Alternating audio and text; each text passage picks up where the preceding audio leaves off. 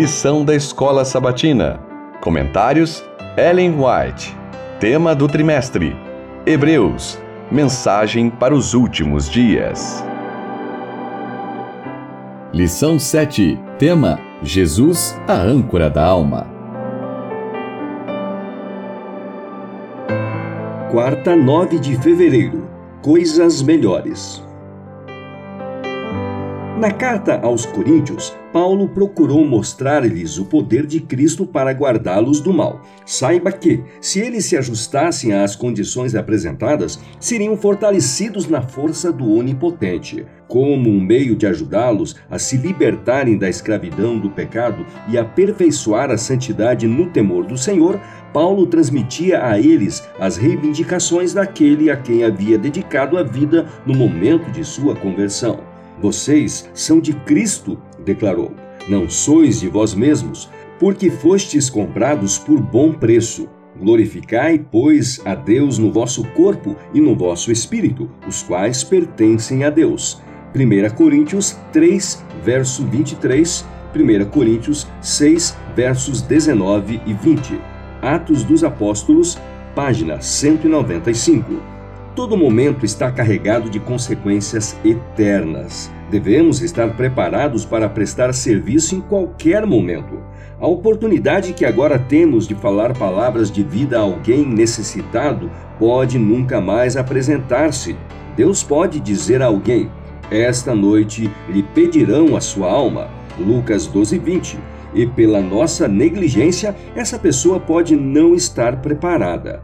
No grande dia do juízo, como prestaremos contas a Deus?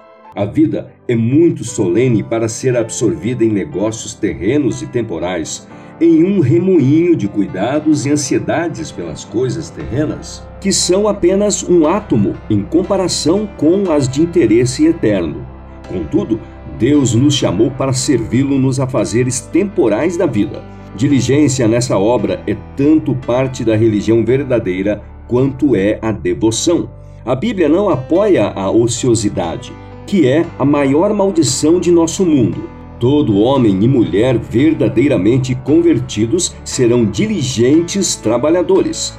Parábolas de Jesus, página 343. Cultive a disposição de considerar os outros superiores a si mesmo. Filipenses 2:3. Seja menos autossuficiente, menos confiante, Cultive a paciência, a longanimidade e o amor fraternal. Esteja pronto a ajudar os que erram e tenha piedade e terna solidariedade pelos que são fracos.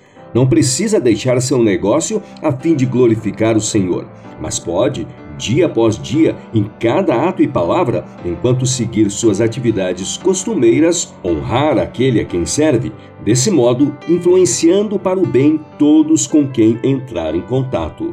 Seja cortês, bondoso e perdoador para com os outros. Que o eu mergulhe no amor de Jesus para que você possa honrar seu redentor e realizar a obra que ele lhe designou.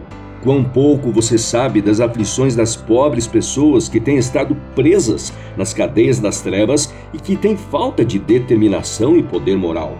Empenhe-se para entender a fraqueza dos outros ajude os necessitados, crucifique o eu e permita que Jesus tome posse de sua alma, a fim de que tenha condições de pôr em prática os princípios da verdade em seu viver diário. Então você será, como nunca antes, uma bênção para a igreja e para todos aqueles com quem entrar em contato. Testemunhos para a Igreja, volume 4, páginas 133 e 134.